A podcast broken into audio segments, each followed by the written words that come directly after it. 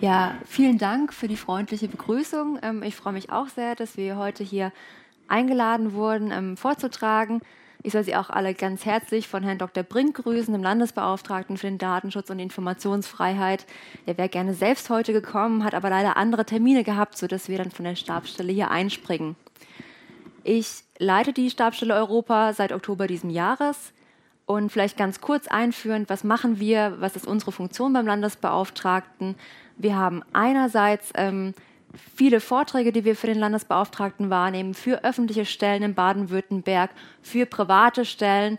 Das heißt, ähm, wir haben im DSGVO-Jahr 2018 77 Veranstaltungen durchgeführt, ähm, die dann auch kostenlos in allen Regionen in Baden-Württemberg ähm, für die Bürger und auch für die Wirtschaftstreibenden zur Verfügung standen. Und da haben wir einfach wahnsinnig viel mitgenommen und auch wahnsinnig viel gelernt als Aufsichtsbehörde. Also einfach durch die Fragen, durch die Antworten, die man dann geben musste, durch das, was dann noch offen war, was noch nachjustiert werden musste, wo wir noch beraten mussten, haben wir da viel Erfahrung mitgenommen. Bei uns liegen auch die grenzüberschreitenden Verfahren. Das heißt, sobald ein anderer Mitgliedstaat in einem Verwaltungsverfahren involviert ist, dann läuft das bei uns auch über die Stabstelle Europa. Das heißt, wir sind dann immer damit dabei und koordinieren die Verfahren mit den Kollegen. Und unsere ähm, letzte Funktion, die wir haben von den drei großen Funktionen, ist, dass wir die Gremienvertretung für den Landesbeauftragten machen in Brüssel. Das heißt, der Europäische Datenschutzausschuss, der tagt in Brüssel und ähm, zu den Arbeitsgruppen des Datenschutzausschusses, da fahren wir dann von der Stabsstelle hin. Wir haben als Baden-Württemberg einen festen Sitz dort ähm, in der Social Media Expert Subgroup. Und ansonsten nehmen wir noch Berichterstattungen gerade in der Cooperation Subgroup und in der Key Provision Subgroup wahr. Das heißt Grundsatzfragen und ähm, Kooperationsverfahren zwischen den Aufsichtsbehörden. Also alles ganz spannend. Auch die aktuellen Themen sind da alle mit dabei, sodass wir heute da auch einiges gerne besprechen können. Ich habe Ihnen hier mal was mitgebracht. Das sind ähm, Folien auch vom Europäischen Datenschutzausschuss. Das heißt, ähm, so ein bisschen Awareness Racing.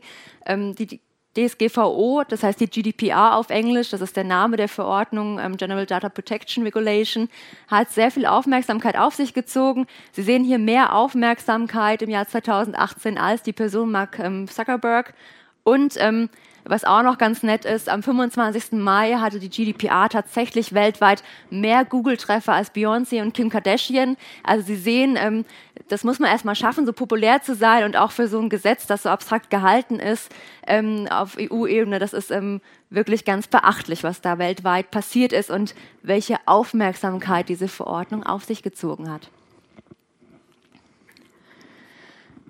Natürlich gab es noch andere Dinge, die sehr viel Aufmerksamkeit auf sich gezogen haben. Das ist natürlich auch das Thema, was wirklich auch jeden interessiert.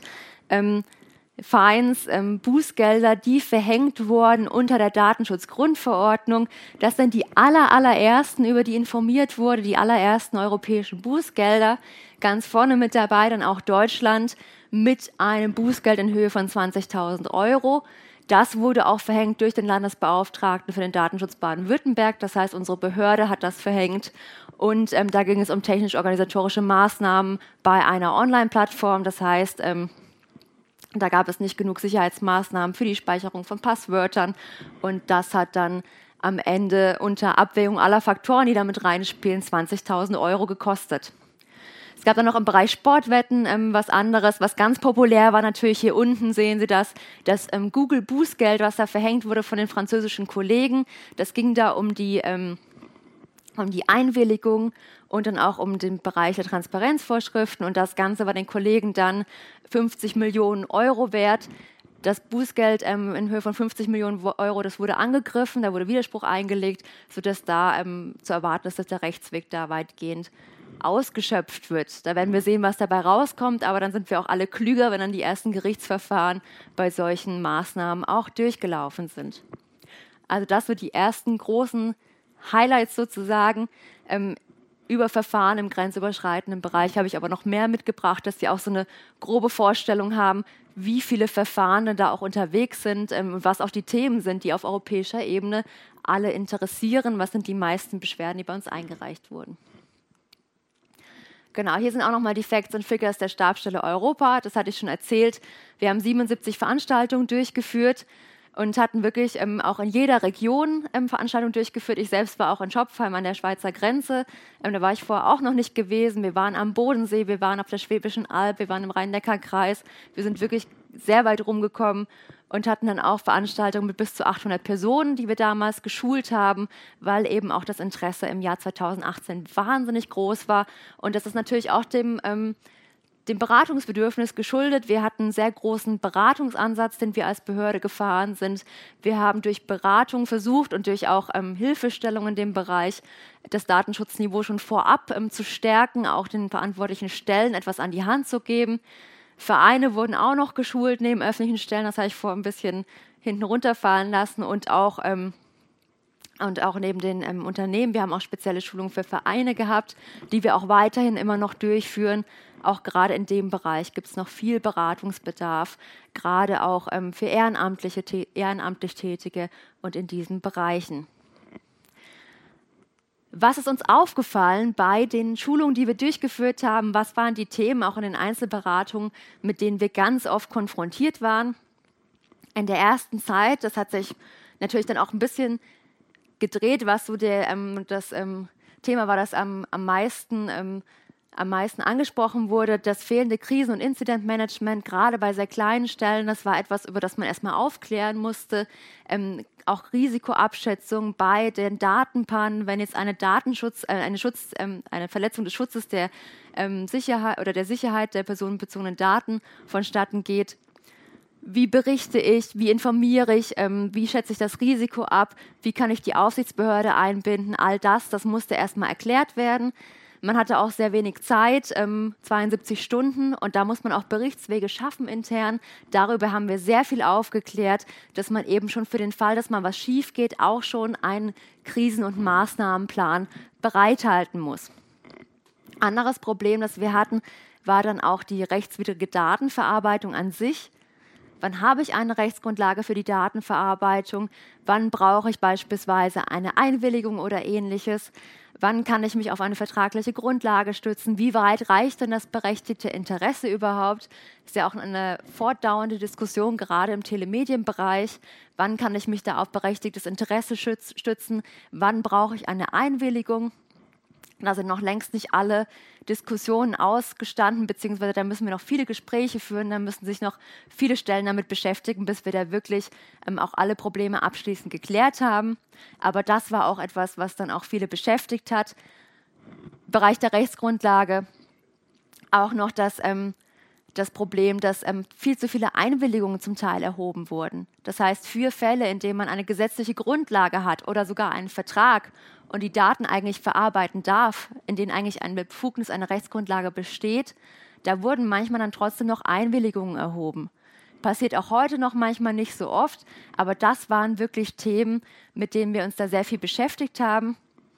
Wir hatten dann auch mit FAQs gearbeitet, Beispielsweise gibt es auch einen FAQ für die Ärzte, den wir dann veröffentlicht hatten, wo es dann auch um die Thematik zum Teil ging, kann ich eine Heilbehandlung denn ähm, ja, nicht durchführen, wenn ich keine datenschutzrechtliche Einwilligung bekomme ähm, bezüglich dieser Heilbehandlung. Und da hat man auch ganz schnell gegen informiert und haben gesagt, Natürlich nicht. Es gibt da einen Behandlungsvertrag, der geschlossen wird. Aufgrund dessen werden die Daten verarbeitet. Und deswegen hat die Einwilligung in die Datenverarbeitung hier erstmal gar nicht so eine große Relevanz. Und ähm, ansonsten sagt auch der gesunde Menschenverstand in der Problematik, ähm, dass man sich da natürlich nicht darauf berufen kann, dass der Datenschutz nicht beachtet wurde. Wenn jemand in Lebensgefahr ist, dann muss man helfen. Das wissen wir alle, da sind wir gesetzlich verpflichtet. Von daher war das auch eine Problematik, die wir relativ schnell aufklären konnten. Was sehr oft ein Problem ist und was immer noch und auch, auch im Verhältnis zu diesem fehlenden Krisen- und Incidentmanagement ein Problem ist, ist die mangelhafte Datenhaltung. Das heißt, verantwortliche Stellen, die eben die Daten nicht strukturiert speichern oder ähm, die die Abspeicherung der Daten oder die Datenhaltung, die Prozesse nicht so sehr ähm, bedacht haben, dass sie dann alle Maßnahmen der DSGVO wirklich zielführend anwenden können. Wenn ich nicht weiß, wo meine Daten wie gespeichert sind, dann kann ich auch ganz schwer beauskunften, wenn jemand sein Recht aus Auskunft, auf, auf Auskunft geltend macht. Das heißt, da muss ich erstmal suchen, was für Daten habe ich eigentlich. Im Zweifel kann ich die gar nicht mehr finden, weil ich ganz unstrukturiert einfach alles irgendwo halte und abspeichere. Und das war eben auch eine Sache, die dann auch ganz wichtig war, da aufzuklären. Die Datenschutzgrundverordnung hat einen organisatorischen Ansatz. Man muss erstmal seine Datenhaltung überdenken, man muss erstmal sichten, welche Prozesse man überhaupt bei sich durchführt, wo verarbeite ich personenbezogene Daten, wo speichere ich personenbezogene Daten. Und wenn man da einen Überblick hat, dann kann man über die Maßnahmen nachdenken und dann kann man sich auch einige Dinge leichter machen, wenn man denn ähm, strukturiert vorgeht. Dazu später auch noch ein bisschen mehr bei den Informationspflichten. Da konnten wir auch dann durch Beratung auch Erleichterungen für viele verantwortliche Stellen bringen und auch erklären, wie wir selbst uns die Datenschutzgrundverordnung, äh, wie wir selbst die für unsere Behörde umgesetzt haben und welche Maßnahmen wir ergriffen haben defizitäre IT- und Security-Konzepte. Ähm, hier sind heute viele Fachleute anwesend, die ähm, sicherlich wissen, wovon ich rede. Das heißt, ähm, da muss man eben schauen, dass man auf dem Stand der Technik ist, dass man auch regelmäßig Updates durchführt, dass man auch gute Systeme benutzt. Das ist ja auch eine Aufgabe, die niemals enden wird, bei der man immer dynamisch seine Prozesse überprüfen muss. Und ähm, da sind wir auch immer im Austausch. Was auch ähm, sehr interessant war, war das Thema Löschen fehlende Löschkonzepte. Es ist ähm, wirklich sehr schwierig, ein richtig gutes, belastbares Löschkonzept für eine große Einheit herzustellen. Das ist eine Herausforderung. Und da, ähm, da hatten wir auch viele Beratungsfelder, auch zu individuellen Löschfristen, Löschfristen für vielleicht etwas komplexere, speziellere Fälle. Und ähm, das ist auch ein, ein Feld, in dem es viele Fragestellungen gab, die von ganz einfach gelagerten Fragen gereicht haben bis zu wirklich dann auch projektbezogenen Fragen, die ähm, komplexe Züge angenommen haben. Ein Thema, womit wir uns gerade auch immer noch aktuell beschäftigen, sind ähm, die Verträge mit Dritten. Das sehen Sie hier oben. Das ähm, betrifft den Bereich Auftragsverarbeitung und gemeinsame Verantwortlichkeit. Das haben vielleicht einige von Ihnen mitbekommen. Gemeinsame Verantwortlichkeit, das wurde vom Europäischen Gerichtshof auch entschieden im Fanpage-Fall, in dem Fall Wirtschaftsakademie. Da wurde dann für eine Fanpage, ähm, wurde da beispielsweise gesagt im Social-Media-Bereich, dass da eine gemeinsame Verantwortlichkeit besteht. Gemeinsame Verantwortlichkeiten verlangen Vereinbarungen. Wenn wir ein ganz komplexes System haben, ganz komplexe Projekte haben, kann so eine gemeinsame Verantwortlichkeit ähm, auch gepaart sein mit ähm, einer Datenspeicherung, die dann wieder eine Auftragsverarbeitung ist. Sprich, ich stelle in ähm, Kooperation ein System auf, ein technisches, wirke da zusammen, zwei Parteien entscheiden über die Datenverarbeitung, richten dieses System ein, nutzen das beide für ähm, gemeinsame Zwecke und dann entscheiden sie sich, das Ganze noch bei einer dritten Stelle abzuspeichern und diese nur als Speicherplatz zu verwenden. Dann braucht man ein Vertragsgefüge, was eben einerseits diese gemeinsame Verantwortlichkeit der zwei Parteien widerspiegelt und dann noch diese Datenspeicherung als, Auftragsver äh, aus Auftragsverarbeitung mit abbildet. Also es kann ganz komplex werden, je nachdem, welches Projekt man da durchführt. Und da haben wir es tatsächlich geschafft, als erste deutsche Aufsichtsbehörde ein Vertragsmuster zur gemeinsamen Verantwortlichkeit zu veröffentlichen. Das konnten wir machen, weil wir wirklich ein tolles Projekt hatten hier in Baden-Württemberg, bei dem wir beratend hinzugezogen wurden. Das war auch im Bereich der Online-Plattform und da durften wir eben mitwirken an so einer Vereinbarung in einem realen Projekt. Und dann war es uns eben möglich, aus dieser real existierenden Vereinbarung ein wirklich ähm, ja, generell verwendbares Muster abzuleiten, das wir dann auch veröffentlicht haben. Das heißt, da sind wir auch ähm, relativ stolz drauf, dass uns das gelungen ist, dass wir da noch Hilfestellung an die Hand geben konnten in einem Bereich, in dem vorher eigentlich ähm, relativ wenig existiert hat. Auftragsverarbeitungsmuster, das kennt ähm, fast jeder, das gab es schon vermehrt, aber eben diese gemeinsame Verantwortlichkeit, dieses komplexe Gefüge, da ähm, ist uns der erste Aufschlag gelungen, den wir dann auch auf die europäische Ebene weitergebracht haben und auch dort zur Verfügung gestellt haben. Also da haben wir auch insgesamt informiert und werden da auch dieses Muster in den nächsten Tagen auf Englisch ähm, veröffentlichen, sodass wir dann auch englische Versionen von Vertragsmustern zur Verfügung stellen können.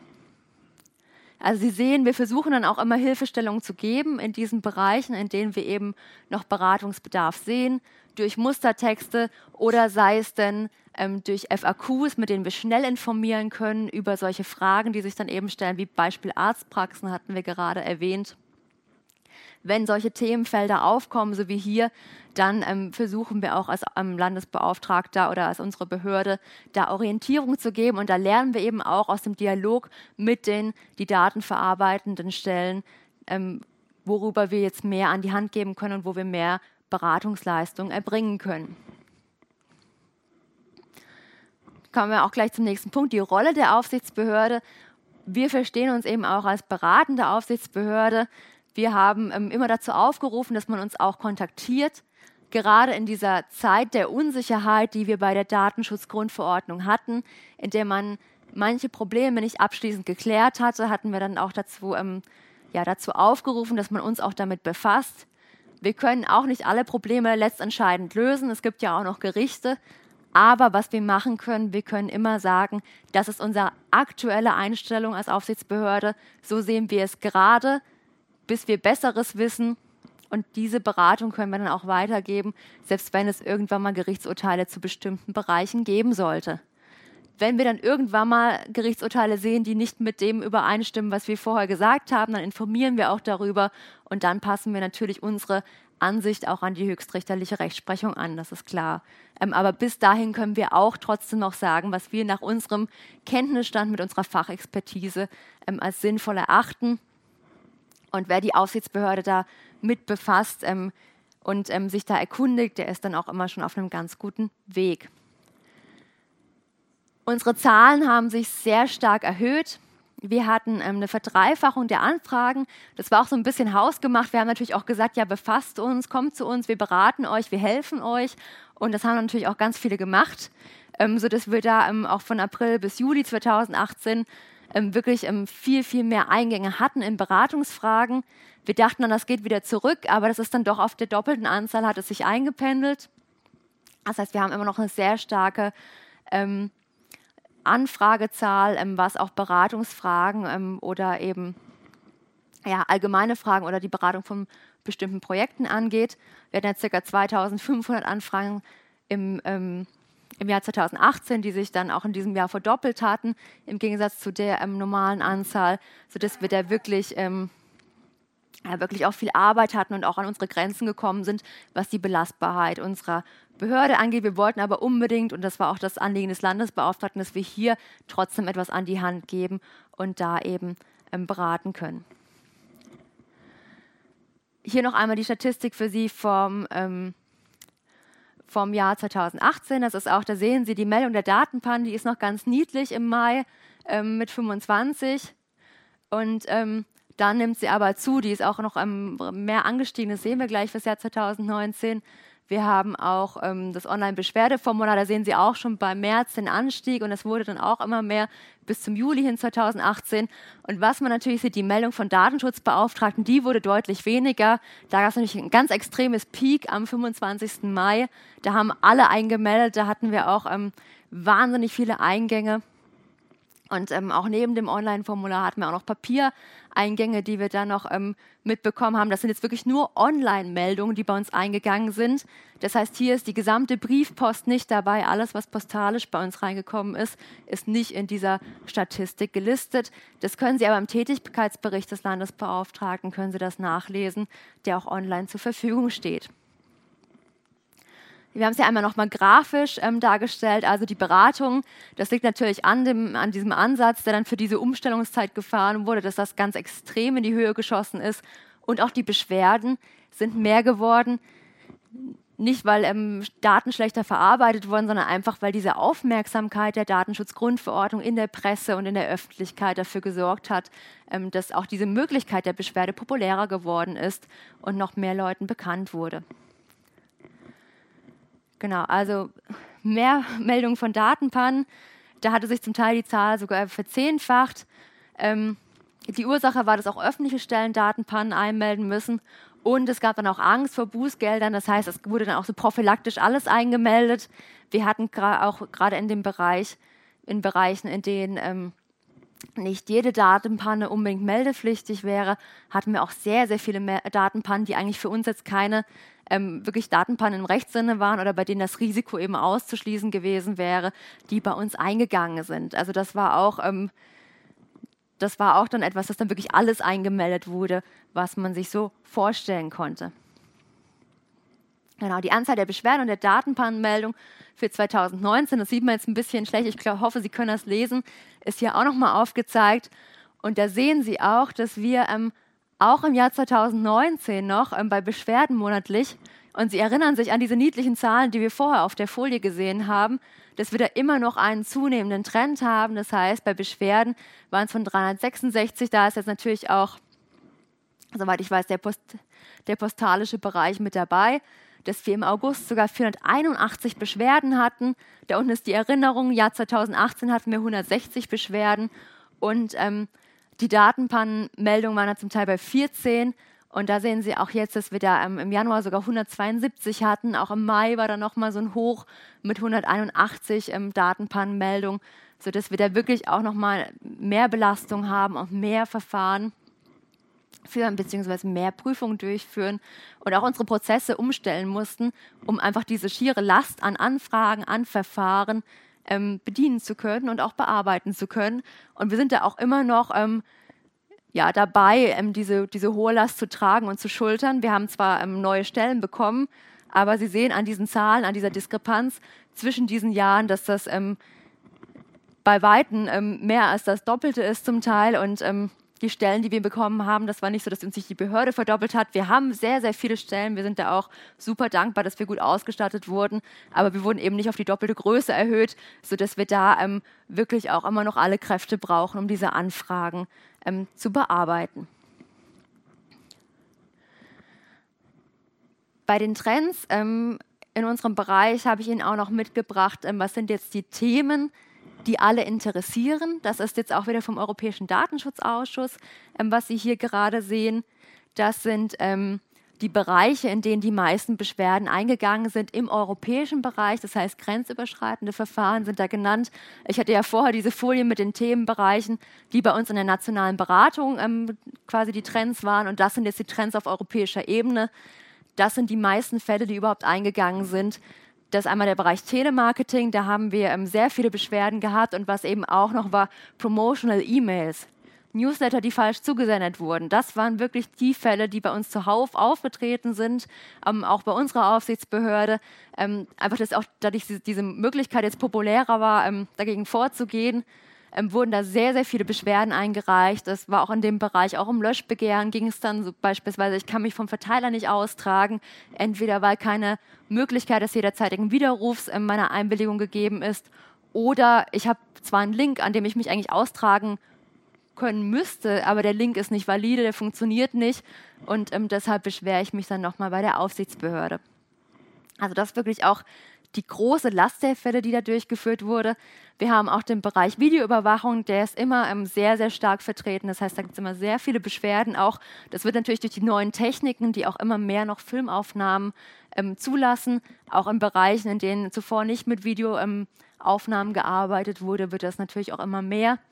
Ähm, Sie wissen vielleicht, dass auch in den modernen Bereichen der Fahrzeugtechnik, dann ähm, auch im Bereich Connected Cars und ähnliches, dass da eben auch mit Filmaufnahmen zum Teil gearbeitet wird. Das heißt, wir haben jetzt auch neue technische Gerätschaften, die ähm, auch Umgebungsaufnahmen zum Teil ähm, aufnehmen können.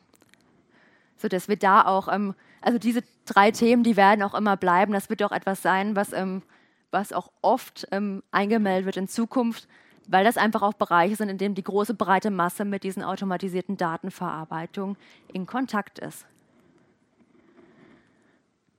Ich habe Ihnen hier einmal mitgebracht, ähm, weil es jetzt auf den internationalen Bereich geht, die Entscheidungsfindung in grenzüberschreitenden Verfahren. Das ist nur eine kurze Bildfolie. Ich muss mich auch gleich entschuldigen, ich habe das selbst gezeichnet, deswegen sieht das auch so ein bisschen lustig aus. Ähm, was passiert auf europäischer Ebene, wenn bei uns so eine Beschwerde eingeht? Die Beschwerde kann tatsächlich überall in Europa eingeworfen werden, bei jeder Aufsichtsbehörde jedes Mitgliedstaats. Das wäre dann hier die mit dem kleinen, kleinen Brieflein, die Eingangsaufsichtsbehörde. Und ähm, die Eingangsaufsichtsbehörde, die ähm, prüft dann, ob sie selbst federführend ist. Federführende Aufsichtsbehörde ist die Aufsichtsbehörde mit der Hauptniederlassung ähm, der, ähm, ja, der relevanten, des relevanten ähm, Verarbeiters bzw. der verantwortlichen Stelle. Das heißt, dort, wo die Hauptniederlassung in Europa ist, dort ist auch die federführende Aufsichtsbehörde. Wir haben da manche Mitgliedstaaten, die auch sehr viele Federführungen haben für bestimmte Sektoren und die dann auch hauptsächlich zuständig sind.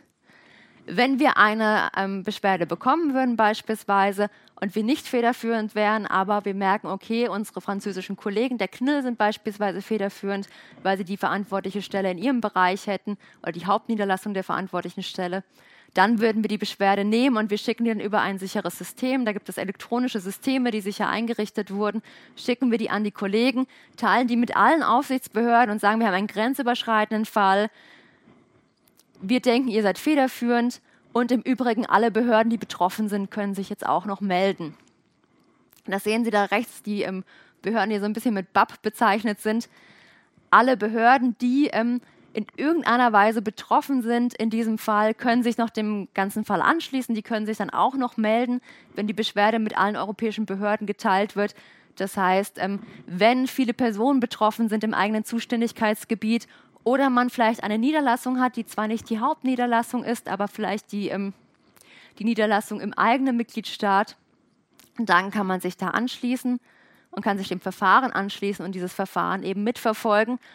Und wenn dann eine Entscheidung getroffen wird in diesem Verfahren, in dem da auch mal kooperiert werden muss, das heißt, die Informationen müssen geteilt werden, wenn es einen Entscheidungsentwurf gibt, muss der auch mit den ganzen betroffenen Behörden, mit der Eingangsbehörde geteilt werden. Das heißt, die federführende Aufsichtsbehörde ermittelt in ihrem eigenen Hoheitsgebiet, in dem eben diese Niederlassung ist, darf nur die federführende Behörde Hoheitsgewalt ausüben. Das heißt, nur die darf da reingehen beispielsweise, darf ermitteln, darf ähm, Befragungen anstellen, darf Verwaltungsakte erlassen in ihrem Zuständigkeitsgebiet. Und ähm, die Ermittlungen werden dann durchgeführt, die werden dann geteilt mit den anderen Aufsichtsbehörden und dann wird der Entscheidungsentwurf geteilt und wenn dann alle einverstanden sind, dann ist das gut und ist prima. Wenn nicht alle einverstanden sind, dann können die anderen Behörden, die hier alle mit dabei sind, Einspruch einheben, erheben. Das heißt, es gibt ein Einspruchsverfahren, die können dann sagen, Moment, stopp, euer Entscheidungsentwurf, der passt uns nicht. Ähm, dieser Entscheidungsentwurf ist nicht so, wie wir uns das vorgestellt haben. Wir sehen ihn nicht als angemessen an. Wir sehen hier eine andere Lösung als adäquat. Und dann kann diese federführende Behörde sich das nochmal überlegen ich kann sich das anschauen, warum das so ist, wie das begründet wurde, wurde kann auch mal überlegen, ob sie von ihrer Entscheidung abweicht. Weicht sie ab und nimmt die Kritik an, ist auch wieder alles gut, dann gibt es eben den Verwaltungsakt, dann gibt es die Entscheidung. Weicht die federführende Behörde nicht von ihrer Einstellung ab, dann kann das Ganze in den Europäischen Datenschutzausschuss am Ende eskalieren. Das heißt, irgendwann mal sitzen sich dann im Plenum alle Mitgliedstaaten gegenüber die Chefs der Aufsichtsbehörden der Mitgliedstaaten und dann entscheidet die einfache Mehrheit in diesem Europäischen Datenschutzausschuss. Das heißt, es wird immer eine Lösung geben, es wird am Ende immer eine Entscheidung geben. Das ähm, Verfahren kann sich nicht verhaken an irgendeiner Stelle. Es kann aber sein, dass am Ende dann dieser Ausschuss wirklich letztentscheidend mit Mehrheit, mit einfacher Mehrheit über dieses Verfahren entscheidet. Das ist neu, das hatten wir vorher nicht. Und das sind auch neue Erfahrungen, die wir in dem Bereich gesammelt haben und auch neue Verfahren, die europäisch ähm, ange ähm, angestoßen wurden. Ich habe Ihnen die aktuellen Statistiken mitgebracht. Aktuell im europäischen System, was wir da haben, gibt es ähm, 726 ähm, Kooperationsverfahren. Davon gibt es ähm, 524, die aufgrund von Beschwerden einem, äh, veranlasst wurden oder eingeleitet wurden. 202 wurden aufgrund von der Initiative von Aufsichtsbehörden eingeleitet, entweder aufgrund von Medienberichterstattung oder auf eben spontaner Initiative, dass eben ermittelt wurde gegen bestimmte Stellen. Und aufgrund dieser 726 Verfahren, die wir haben, wurden 2095 Amtshilfeersuchen europaweit gestellt. Amtshilfe heißt, eine mitgliedstaatliche Behörde fragt einen anderen Mitgliedstaat, fragt die Behörde dort, ähm, könnt ihr uns Informationen besorgen, könnt ihr uns helfen, wir brauchen eure Ermittlungsleistung, wir brauchen euch, um eben mit der verantwortlichen Stelle in Kontakt zu treten, wir brauchen eure Hilfe, um mit den Betroffenen in Kontakt zu treten, das gibt es auch dass uns Behörden schreiben, könnt ihr bitte übersetzen, könnt ihr bitte mit dem, mit dem Betroffenen in Kontakt treten, könnt ihr, ähm, könnt ihr mit der verantwortlichen Stelle in Kontakt treten. Das sind alles solche Ersuchen, die da ausgetauscht werden. Natürlich auch Ermittlungsmaßnahmen können durchgeführt werden. Und ähm, man sieht, da gibt es immer einen ganz großen Bedarf. 438 Verfahren gab es in diesem One-Stop-Shop-Verfahren. Das heißt, das ist dann diese echte Form der Kooperation. Was passiert da? Da werden Entscheidungsentwürfe geteilt, da werden Unterlagen geteilt, da werden die anderen informiert und da werden Informationen ausgetauscht. 58 Anfragen zu örtlichen Fällen gab es auch. Wenn wir sagen, das ist ein örtlicher Fall, es sind jetzt wirklich nur Leute und Personen in Baden-Württemberg betroffen, die Datenverarbeitung war nicht grenzüberschreitend, dann können wir das auch selbst federführend bearbeiten, auch wenn vielleicht die Hauptniederlassung woanders ist. Da gab es auch Anfragen, aber wenige Anfragen. Wir sehen, das Ganze wird internationaler. Die Datenverarbeitung werden auch internationaler. Und es gab 49 Kohärenzverfahren. Das sind diese Verfahren, die in den Ausschuss gehen. Kohärenz bedeutet eben dann diese, ähm, dass dieser Konsistenzmechanismus, die ähm, Rechtsauslegung soll einheitlich werden. Im Ausschuss soll man eben klären, dass das Ganze auch wirklich fair und einheitlich in der ganzen Europäischen Union angewandt wird. Man hat natürlich, und das gibt die DSGVO auch vor, als erstes das Interesse der Kooperation. Das heißt, das Ganze soll eigentlich ähm, gemeinsam gelöst werden. Das Verfahren soll einheitlich bearbeitet werden. Man soll durch Kooperation eine gemeinsame Lösung finden, die alle mittragen können. Und nur in den Fällen, in denen das eben nicht funktioniert, soll eben diese Kohärenzentscheidung dann durch den Europäischen Datenschutzausschuss herbeigeführt werden. Wir hatten zusätzlich noch 1268 Verfahren, die zur Identifizierung der federführenden Aufsichtsbehörde dienen. Das passiert ganz oft, dass man das eben über das System schickt und sagt, okay, wir haben was, es wurde bei uns eingegeben. Wir denken, ihr seid zuständig, nimmt ihr dieses Verfahren an. Und ähm, da können wir dann den Kollegen auch immer diese Verfahren rüberschicken. Also man sieht, beeindruckende Zahlen. Die Verfahren sind komplexer geworden in dieser Ebene. Das heißt, die sind ähm, ein bisschen umständlicher geworden zum Teil. Es gibt viel mehr Einheiten, die beteiligt werden.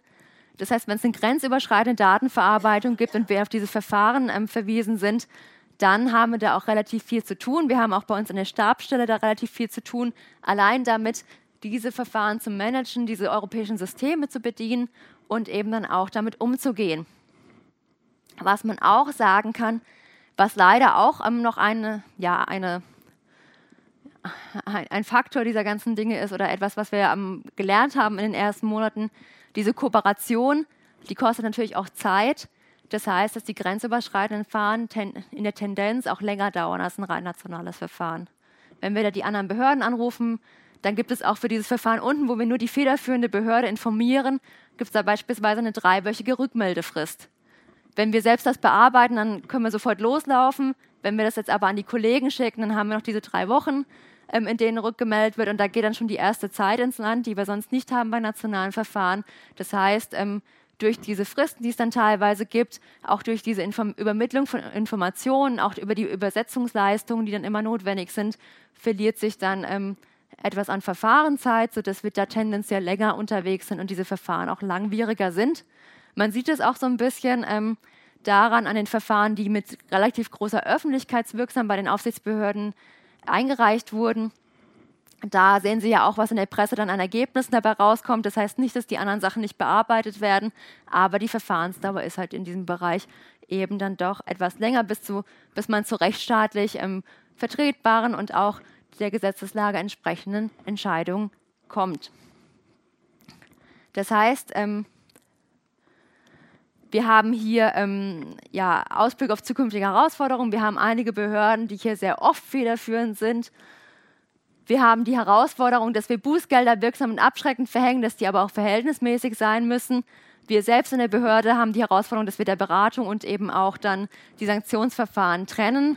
Das ist, ähm, ist ähm, einerseits eine Herausforderung, andererseits aber auch relativ einfach, weil eben die Bußgeldstelle rechtlich gesehen bei uns in der Behörde eine eigene kleine behördliche Einheit ist, da sie eben nach Ordnungswidrigkeitsverfahren oder Ordnungswidrigkeitsgesetz ähm, tätig ist und ähm, der andere Bereich eben nach den Verfahren der DSGVO im Verwaltungsbereich tätig ist. Das heißt, ein Verfahren an die Bußgeldstelle muss auch formell abgegeben werden vom anderen Verwaltungsbereich, sodass wir da sowieso eine natürliche Trennung haben von diesen Bereichen.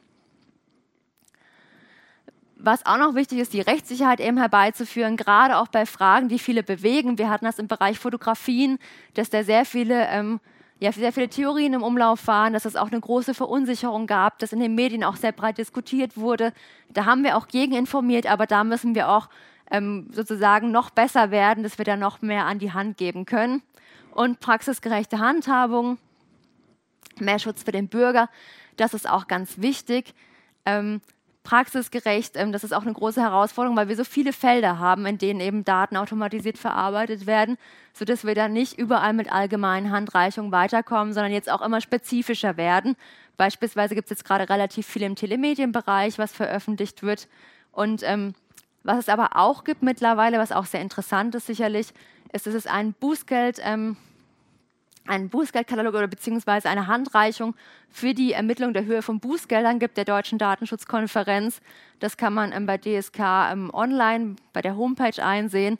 Und das ist jetzt auch was Neues. Man hat sich da geeinigt auf einen ersten Fahrplan sozusagen, wie man eben nach rechtsstaatlichen Prinzipien Bußgelder vom Konzept her berechnen kann. Da steht natürlich jetzt nicht alles schon vorgegeben drin, sondern es gibt da verschiedene Faktoren, die da eben mit reinspielen, die sind da alle aufgeschlüsselt, sodass man auch mehr nachvollziehen kann, warum es eben für manche Fälle Bußgelder gibt und warum die in einer bestimmten Höhe ausfallen.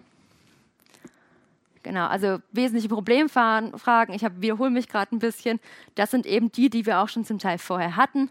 Datenverarbeitung mit Rechtsgrundlage, transparente Datenverarbeitung, die Betroffenenrechte, auch das Recht auf Auskunft ist immer noch ähm, eine sehr, sehr wichtige Frage, auch das wichtigste Betroffenenrecht überhaupt, wenn man den Rechtsschutz bedenkt, der damit zusammenhängt, Datensicherheit und der Umgang mit Datenschutzverletzungen und auch der Bereich Sanktionen, das werden immer noch ähm, Dinge sein, immer noch Bereiche, in denen wir noch weiter arbeiten. Das werden immer unsere Schwerpunkte auch sein, mit denen wir uns beschäftigen. Ich habe jetzt noch zu manchen Grundsätzen, zu manchen großen Bereichen ein bisschen was mitgebracht auch um zu zeigen, wie wir uns da auch entwickelt haben, was da auch die Standpunkte der deutschen Aufsichtsbehörden sind. Wir hatten relativ viele Anfragen im Bereich Transparenz. Da hatten wir auch Anfragen in dem Sinne, dass uns viele Datenschutzerklärungen eingeschickt wurden. Da haben wir auch gesagt, das können wir gar nicht alles prüfen. Das würde unsere Behörde völlig überlasten, wenn wir uns das jetzt alles anschauen würden. Also da waren wir dann auch mit unserer, ähm, mit unserer Leistung dann am Ende und mussten dann sagen, also wir können jetzt nicht jede Erklärung prüfen. Wir haben selbst eine Erklärung, die wir ganz gut finden. Die kann man sich gerne anschauen. Ähm, öffentliche Stellen haben kein Copyright auf ihren Erklärungen. Ähm, das ist ja auch schon mal ein, ein, guter Hinweis für jemanden, der sowas verfassen muss. Aber wir können jetzt nicht von allen verantwortlichen Stellen in Baden-Württemberg ähm, solche Transparenzmaßnahmen beratungsmäßig überprüfen. Das geht nicht. Genau, Grundsatz der Transparenz. Ähm, da nochmal zur Wiederholung eben, es muss alles nachvollziehbar sein, der Rechtsschutz ähm, soll gestärkt werden. Die betroffene Person, die eigentlich sich dieser automatisierten Datenverarbeitung gegenüber sieht und diese nicht durchschauen kann, nicht genau weiß, was da passiert, die soll befähigt werden, dass sie sich eben Rechtsschutz suchen kann und dass sie eben genau weiß, wer jetzt welche Daten wie und wie lange verarbeitet hat, an wen gingen diese Daten und so weiter. Wir hatten in der Beratungsleistung da ähm, relativ viel Wert darauf gelegt, dass die verantwortlichen Stellen ihr Verarbeitungsverzeichnis erstmal ordentlich befüllen. Das war immer unser erster Ansatz, dass wir gesagt haben, man braucht eben diesen Überblick über die Situation. Wenn man diese Speicherung, diese Datenhaltung auch in den Griff kriegen möchte, dann muss man erstmal auflisten, welche personenbezogenen Daten man überhaupt in welchen Prozessen verarbeitet. Sie haben hier einfach einmal grafisch aufgezeichnet, was da so alles mit dabei ist. Sie müssen da für jeden Prozess eben die betroffenen Personen, ich sage Ihnen wahrscheinlich nichts Neues, die personenbezogenen Daten, Löschfristen, Zwecke der Datenverarbeitung und die technisch-organisatorischen Maßnahmen, die Empfänger, die verantwortliche Stelle oder den Auftragsverarbeiter und die Übermittlungen Drittländer einmal auflisten. Wir hatten dann auch Handreichungen von beispielsweise der bayerischen Behörde, in der dann ähm, schon dargestellt wurde, dass das Ganze auch gar nicht so lang sein muss. Für kleine Einheiten kann das eine DIN A4-Seite sein, die ausreicht. Das sieht man auch beispielsweise in unserem Praxisratgeber für Vereine. Das ist auch ein vorausgefülltes ähm, Verzeichnis eines fiktiven Vereins, das wir da an die Hand gegeben haben, um zu zeigen, wie sowas aussehen kann. Beispielsweise der erste Punkt ist die Mitgliederverwaltung. Auf welchen Zweck gefolgt das? Das ist die Mitgliederverwaltung natürlich. Wer ist betroffen? Die Mitglieder. Kategorien der Daten, Name, Adresse, Geburtsdatum.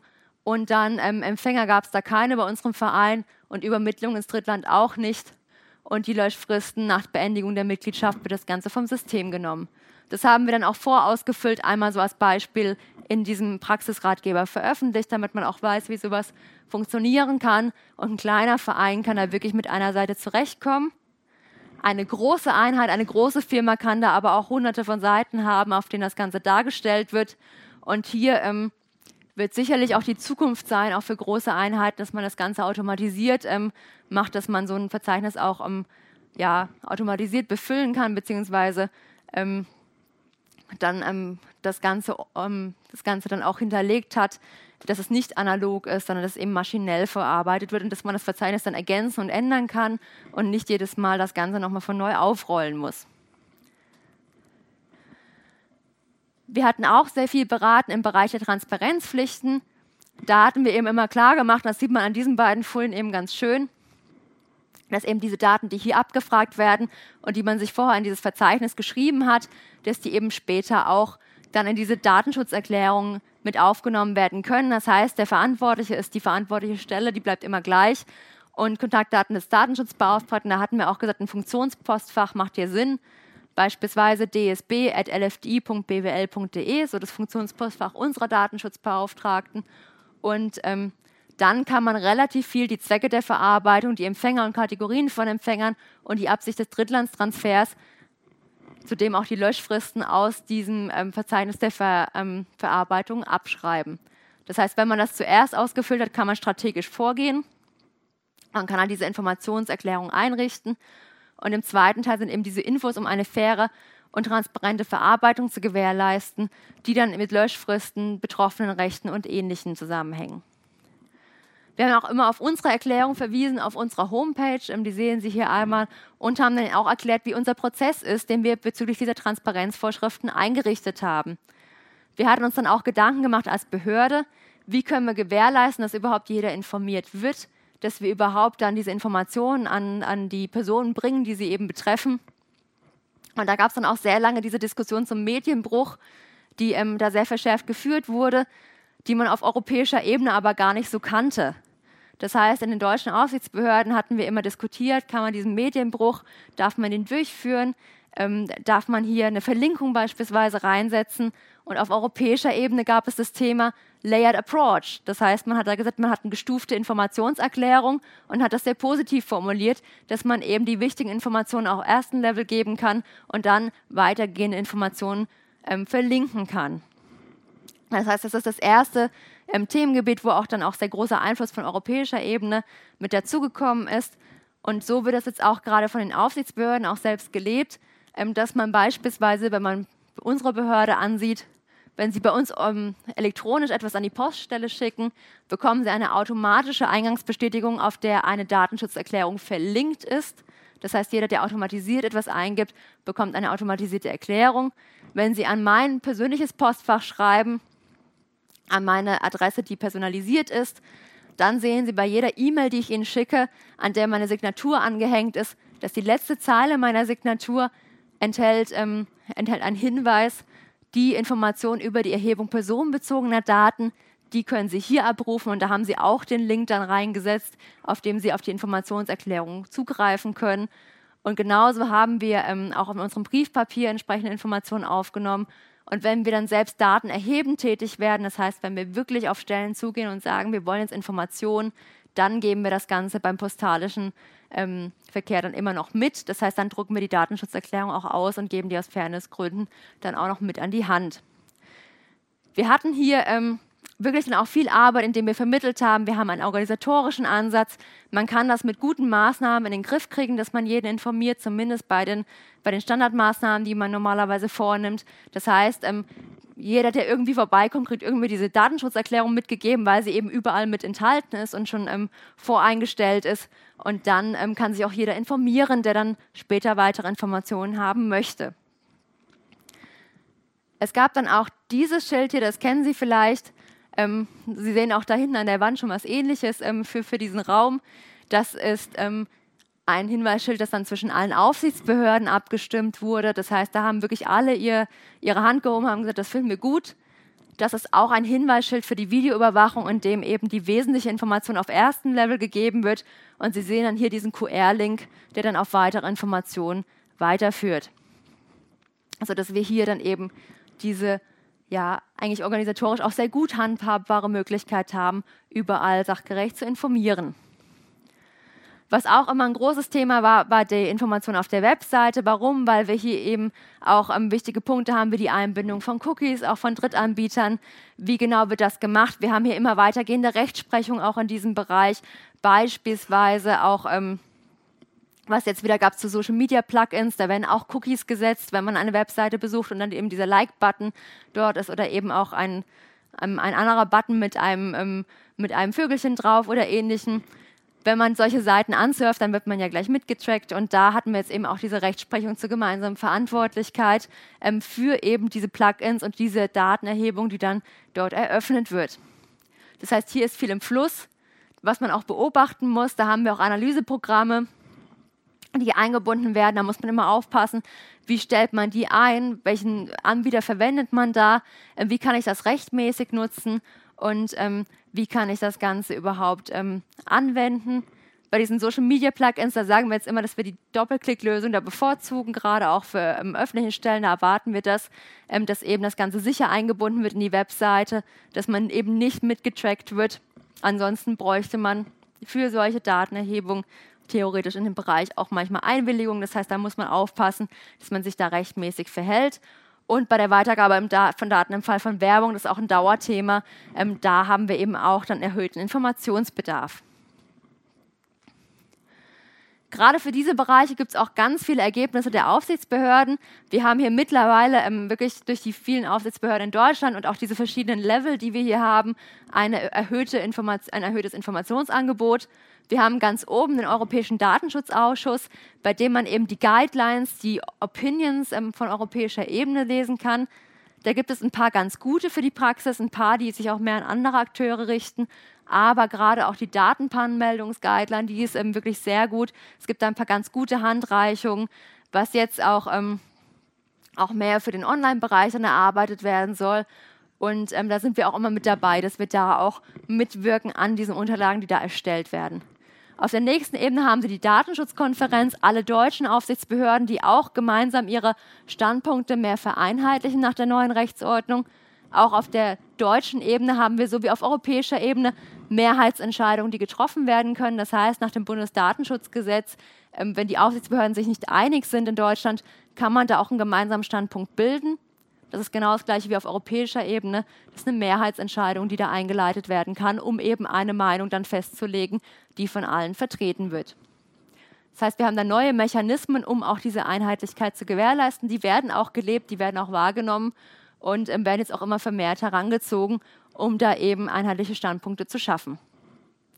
Wenn wir das Gefühl haben als ähm, Landesbehörde, dass wir noch weiter informieren wollen, dass, ähm, dass wir noch sehen, dass es da noch Bereiche gibt, in denen man konkretere Informationen braucht, dann machen wir das auch mit beispielsweise diesem Ratgeber für den Beschäftigten-Datenschutz, in dem dann Anwendungsfälle wirklich leicht aufbereitet sind und erklärt wird, wie man das in der konkreten Situation machen kann, dass man da alle datenschutzrechtlichen Vorgaben einhält.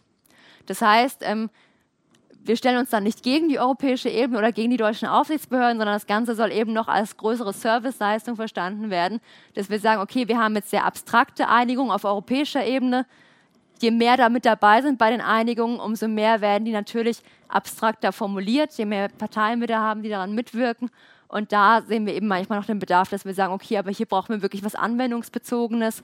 Das haben wir beispielsweise auch mit unserem FAQ zum Telemedienbereich gemacht. Da haben wir auch nochmal für den Telemedienbereich in Frage und Antwort dargestellt, wie man das Ganze verwirklichen kann. Ja, wir haben dann auch diesen Austausch auf der europäischen Ebene. Das heißt, die Arbeitskreise der Datenschutzkonferenz, das wurde auch mit einer neuen Geschäftsordnung geändert, die tauschen sich auch dann mit diesen Dat ähm, Arbeitskreisen auf europäischer Ebene aus. Das heißt, es wird gewährleistet, dass da auch die Personen die gleichen sind, die in Deutschland diese Entscheidung mit begleiten und dann auf die europäische Ebene gehen, sodass wir beispielsweise nicht nur Mitglied in der Social Media Subgroup sind, sondern auch im AK Medien und der deutschen Ebene immer mit dabei sind, um zu gewährleisten, dass da nicht divergierende Entscheidungen passieren. Genau, die Datenschutzkonferenz, das habe ich Ihnen nochmal mitgebracht für diejenigen, die sich da noch mehr einlesen wollen. Das kennen wahrscheinlich die meisten, aber trotzdem noch der Vollständigkeit halber finden Sie alle Kurzpapiere, Entschließungen, Beschlüsse und Orientierungshilfen der deutschen Aufsichtsbehörden. Ähm, die können Sie da sehen, alle gemeinsamen Standpunkte, die es da eben zur DSGVO gibt. Und hier ist die Seite des Datenschutzausschusses des Europäischen. Die ist noch nicht so populär, wird es aber sicherlich in Zukunft werden. Da ähm, können Sie auch eine deutsche Version einstellen und da finden Sie alle Guidelines, alle Opinions, alle Stellungnahmen auf europäischer Ebene. Da der Hinweis, das wird immer zuerst in Englisch veröffentlicht und dann dauert es wirklich einige Zeit, bis das in, auch in allen mitgliedstaatlichen Sprachen zur Verfügung steht. Das heißt, wir haben da manchmal leider gerade auch noch mehrere Monate, die vergehen, bis das Ganze in allen Sprachen ähm, wirklich zugänglich ist. Das soll aber auch alles verbessert werden und da sind auch, ist man auch an Lösungen interessiert, die das Ganze dann auch schneller zugänglich machen. Genau, was immer ein Interesse des Landesbeauftragten von Herrn Dr. Brink ist, ist, dass wir sie nicht im Regen stehen lassen oder dass wir ähm, da wirklich schauen, auch dass wir da Hilfestellung geben. Deswegen sind wir auch heute hier vertreten bei der Veranstaltung. Ich glaube, nächsten Jahr ist Herr Dr. Brink auch nochmal persönlich hier bei Ihrer Vortragsreihe und ähm, wird Ihnen da einen Vortrag halten. Und wir können eben auch helfen, indem wir da unsere Beratungsleistung anbieten. Deswegen sollte man da im ja, keine falsche Scheu haben und uns auch gerne hinzuziehen. Wir können auch über aktuelle Entwicklungen auf dem Laufenden halten. Wir können auch telefonisch beraten und ähm, können eben auch beispielsweise bei Vereinen oder solchen Themen, die eben auch dann ähm, ja, Personen betreffen, die eben nicht ähm, vom, vom Arbeitsverhältnis her unbedingt in diesem Bereich tätig sind oder auch von Interessengruppen her, die dann eben auch bei uns alle Informationen erlangen können, die für sie relevant sind. Das ist so ähm, unser Ansatz, den wir fahren. Das ist das, was ich, ich Ihnen erzählen kann, was ich Ihnen mitgeben kann von uns als Aufsichtsbehörde. Einerseits eben die Problembereiche, die wir heute uns angesehen haben, in der deutschen Ebene bezüglich der deutschen Problematiken. Das heißt, da hatten wir ja, die, ähm, das fehlende Incident-Management bei den verantwortlichen Stellen. Da hatten wir sehr verantwortliche stellebezogenen Ansatz oder verantwortliche stellebezogene Problemstellung, Löschkonzepte, die Rechtmäßigkeit der Datenverarbeitung, wie überhaupt strukturiere ich meine Datensammlung und dann eben auch noch die europäische ähm, Komponente. Sie sehen, überall nehmen die Verfahren zu. Wir haben überall erhöhte Verfahrenszahlen. Ähm, wir haben viel mehr Fälle, mit denen wir uns da befassen. Das führt aber auch dazu, dass wir auch als Behörde immer mehr, ähm, immer mehr an sie weitergeben können. Das heißt, wir werden auch immer besser mit jedem Fall, mit dem wir befasst sind. Und wir haben dann auch immer ähm, ja, Fachexperten, an die man sich auch wenden kann.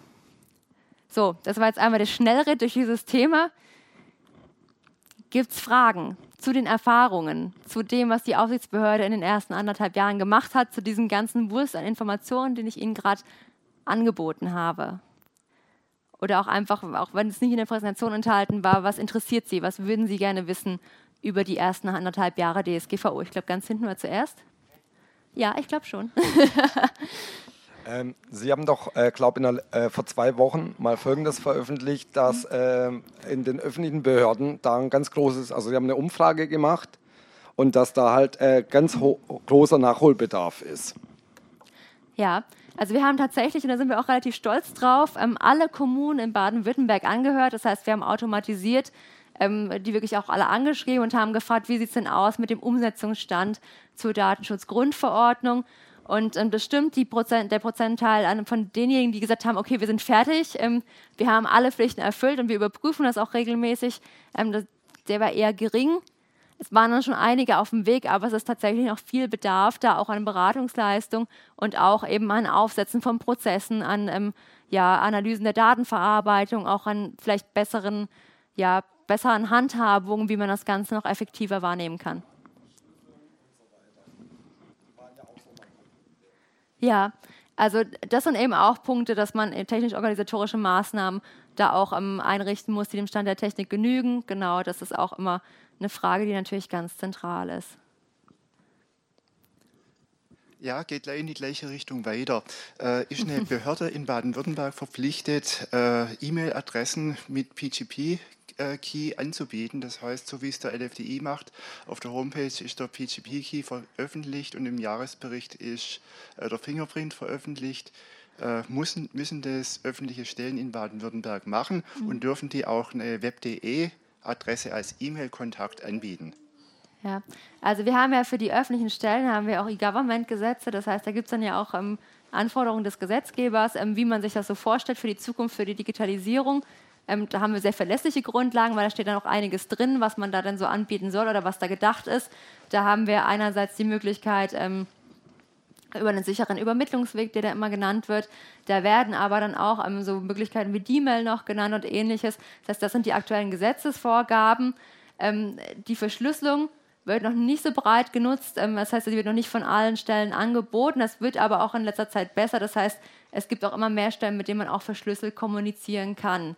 Ähm, was natürlich, wohin auch Ihre Frage zielt, das ist bei Weitem nicht im Standard, der überall ähm, tatsächlich vorzufinden ist. Daran werden sicherlich diese Digitalisierungsbemühungen bzw. diese gesetzgeberischen Regelungen etwas ändern, diese Anforderungen, die wir da finden, bzw. diese Umstellung, die wir da finden. Ähm, da ist man aber vielleicht noch nicht am Ende der Entwicklung, sodass man da auch noch fra sich fragen muss, ähm, inwieweit das Ganze nicht nochmal insgesamt überdacht werden muss. Also von daher, da werden wir sicherlich noch Entwicklungen mitbekommen. Gerade ähm, findet man diese ähm, Verschlüsselungsanforderungen bezüglich des normalen E-Mail-Verkehrs nicht in den Gesetzen, in den relevanten. Es ist aber eine Diskussion, äh, die man natürlich gerade immer führt. Und ähm, da wird es sicherlich auch noch Aussagen der Aufsichtsbehörden geben, die da konkreter werden in dem Bereich. Ähm, als betrieblicher Datenschutzbeauftragter habe ich manchmal Probleme mit der Auftragsverarbeitung. Ich glaube, ja. das hat jeder.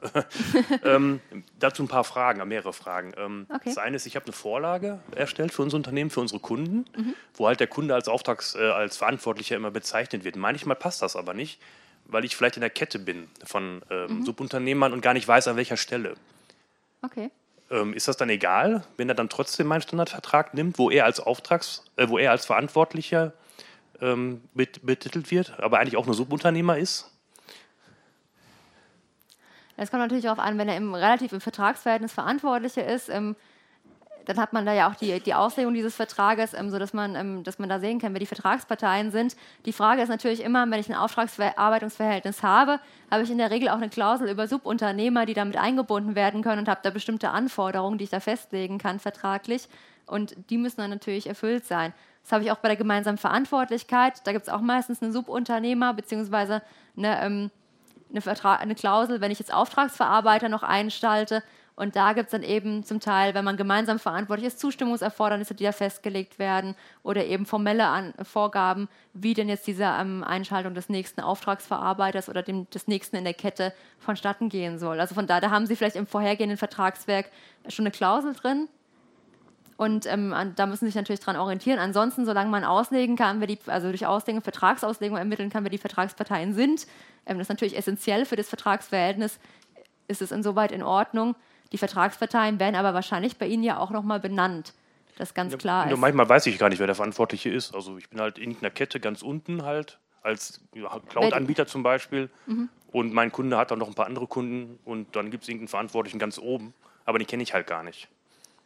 Ja, also ich versuche gerade mir das vorzustellen. Ähm, kommen Sie vorbei. kommen Sie vorbei. Äh, Sie müssen immer vorsichtig sein mit dem, was Sie sich wünschen, das wissen Sie. Ist ein anderes Bundesland, Sie sind gar nicht zuständig. Achso, okay. Dann müssen wir sowieso fragen, ob wir da überhaupt vorbeikommen können. Sie können gerne zu uns kommen und uns das vorstellen. Genau, das ich rufe gerne anbieten. an, ja.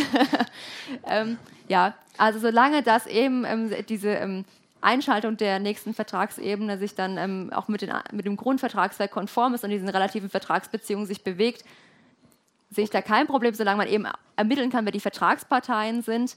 Ähm, ja, man sollte sich aber schon im Klaren darüber sein, wer denn immer der eigene Auftragsverarbeiter ist, beziehungsweise wo man denn seine Kontroll- und Überprüfungsrechte hat. Weil Sie sind ja bei einer Auftragsverarbeitung, das ist ja nicht nur so ein Vertrag, ich schalte Sie jetzt ein als ähm, Auftragsverarbeiter und Sie speichern meine Daten, sondern ich habe da ja bestimmte Schutzmaßnahmen, die eingezogen werden. Ich lagere die Datenverarbeitung aus um den Preis, dass ich dann eben auch sicherstellen muss, dass das Datenschutzniveau eingehalten wird. Das heißt, ich muss dann eben auch im Zweifel überprüfen können, was da passiert. Ähm, das muss eben alles nach dem Stand der Technik eingerichtet sein. Wenn Sie jetzt sagen, Sie wissen gar nicht, wer da wie, wo dabei ist, dann hört sich das erstmal nee, ein bisschen kritisch an. Halt. Also ich weiß schon, wer meine Subunternehmer sind, hm, aber nicht, okay. wer oben drüber ist. Okay. Das gibt es ja häufig, wenn man halt Cloud-Anbieter ist. Ja. Da kauft also, einer irgendwas bei uns, ein Webspace oder so, macht irgendwas, macht, kauft einen Server und da hängen noch fünf Leute drüber. Mhm. Das weiß ich ja gar nicht. Also für uns ist eben wichtig, dass diese Datenschutzanforderungen, dass die eben auch dann ähm, effektiv umgesetzt werden können, beziehungsweise dass sie da ihre, ihre Maßnahmen ähm, wahrnehmen können, beziehungsweise auch der Rechtslage gerecht werden. Das prüfen wir als Aufsichtsbehörde. Ist es unsere Brille darauf, unser, unser Prüfungsmaßstab, dass wir eben die Verpflichtung der DSGVO da überprüfen. Solange das gewährleistet ist, bekommen sie zumindest mit der Aufsichtsbehörde keinen Ärger. Okay. Und dann noch eine zweite Frage, auch, da, auch zum Thema TOMS, mhm. also eine Verarbeitung. Wenn man mehrere Standorte hat als Unternehmen, habe ich es im Moment so gemacht, dass ich pro Standort halt eine Liste von TOMS habe. Mhm. Und da gibt es aber auch Verträge, die bekomme ich dann von irgendwelchen äh, Kunden oder die oder Dienstleistern, ähm, da wird dann alles Mögliche aufgelistet. Der Putzservice am Standort XY und noch ganz viele andere mhm. Subunternehmer. Und da habe ich mich gefragt, muss ich eigentlich pauschal alle meine Subunternehmer angeben, die ich an jedem Standort auf der Welt habe als Unternehmen? Oder reicht es nicht einfach, wenn ich sage, ich gebe immer nur die an, die wirklich konkret für die Einzelverarbeitung eigentlich zuständig sind. Das interessiert mich ja nicht, wer, in Stutt wer jetzt in München Subunternehmer ist, wenn das gar nicht meine Verarbeitung in Stuttgart äh, betrifft. Kann man das so auslegen, dass man nicht immer alle angeben muss? Ja, also die ähm, Anforderungen der DSGVO sind ja auf jeden Fall, dass sie im Verarbeitungsverzeichnis ähm, und auch in den, in den Datenschutzerklärungen müssen sie ja die Empfänger der Daten angeben. Dazu gehören auch Auftragsverarbeiter. Das heißt, wenn die Daten da weitergegeben werden und sie diese Empfänger kennen, dann müssen sie da eben auch mit reinschreiben. Ich bin jetzt gerade bei den Reinigungskräften ein bisschen skeptisch geworden, ähm, dass die ähm, bei Ihnen als Auftragsverarbeiter genannt werden. Nicht bei uns, aber ja, ich habe okay. schon welche gesehen, wo das halt ist. Ja, das will man jetzt nicht so verlangen. Genau. Also das, ähm, klar, man muss da nichts Unnötiges aufnehmen, man muss sich auch immer überlegen, ist das eine Auftragsverarbeitung? Wir wissen auch, dass die Abgrenzung da sehr schwer fällt. Da wird es aber auch ähm, in nächster Zeit ähm, auch dann auch ein Update der europäischen Guidelines geben in dem Bereich, mit auch mehr Hinweisen noch, wie das Ganze auszugestalten ist, auch mit mehr Hinweisen für die Vertragsformulierung, sodass wir dann auch da auf europäischer Ebene bessere Grundlagen haben. Also da können Sie sich dann auch informieren, beobachten Sie das, ähm, das dauert nicht mehr lange und dann haben Sie da auf jeden Fall nochmal was, auf das Sie da zurückgreifen können. Ansonsten gibt es ja auch von deutschen Aufsichtsbehörden schon ganz gute Hinweise, auch ähm, die wir ähm, auch alle gar nicht so schlecht finden. Das heißt, gerade wenn Sie im Süden da sich ein bisschen umschauen, was da alles so veröffentlicht wurde, ähm, da können Sie vielleicht auch die Abgrenzung dann noch ein bisschen besser treffen. Ja?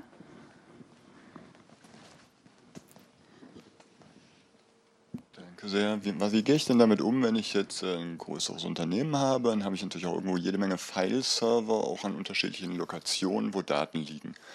Ähm, wenn ich jetzt eine Betroffenenanfrage habe, muss ich da ja auf diese Daten mhm. drauf schauen. Ich muss sie also verarbeiten, um festzustellen, was da liegt. Ähm, das heißt, eigentlich muss ich alle Daten, ich habe irgendwie indizieren, dass ich dann da suchen kann in diesem Haufen von Daten, sage ich jetzt mal, um dann möglichst schnell Auskunft zu geben. Ähm, wie mache ich das? Muss ich die Betroffenen vorher alle mal fragen, darf ich deine Daten verarbeiten, damit ich sie indizieren kann, damit ich dich verbeauskunften kann? Also wie gehe ich damit um? Ja, also Sie brauchen, ähm, wenn Sie die Auskunftspflicht erfüllen, was eine rechtliche Verpflichtung ist, der Sie unterliegen, ähm, da haben Sie auch eine Rechtsgrundlage in der Datenschutzgrundverordnung. Das heißt, nicht nur wegen Vertragsverhältnissen oder Ähnlichem darf man personenbezogene Daten verarbeiten, also nicht aufgrund, nur aufgrund von solchen Dingen, sondern auch aufgrund von rechtlichen Verpflichtungen. Wenn Sie da verpflichtet sind zu Beauskunften, dann dürfen Sie da erstmal auch natürlich das Notwendige zusammensuchen, um diese Auskunft zu erteilen. Was eben wichtig ist, wenn Sie eine ähm, komplexere Organisation da haben, das heißt, wenn Sie da mit größeren Bereichen arbeiten, das ist nicht nur für Unternehmen so, das ist auch Beispiel für Kommun beispielsweise für Kommunen so, die verschiedene Ämter haben, die dann noch angegliedert sind. Das ist immer eine Herausforderung dann. Und da verlangt eben die Datenschutzgrundverordnung, dass man entsprechende Prozesse eben einrichtet. Das heißt, man muss dann organisatorisch sich überlegen, wie kann ich das lösen, wie kann ich hier eine organisatorische Lösung finden, damit ich auch später in der Lage bin, diese betroffenen Rechte zu erfüllen. Sprich, ähm, erstmal ganz wichtig natürlich, dass man weiß, ähm, wo welche Daten wie verarbeitet werden im Verzeichnis der Verarbeitungstätigkeiten. Man muss ja auch nicht immer alle Daten ähm, eins zu eins rausgeben beim Auskunftsersuchen. Ähm, ähm, ähm das kommt immer darauf an, was da genau an Auskunft gesucht wird.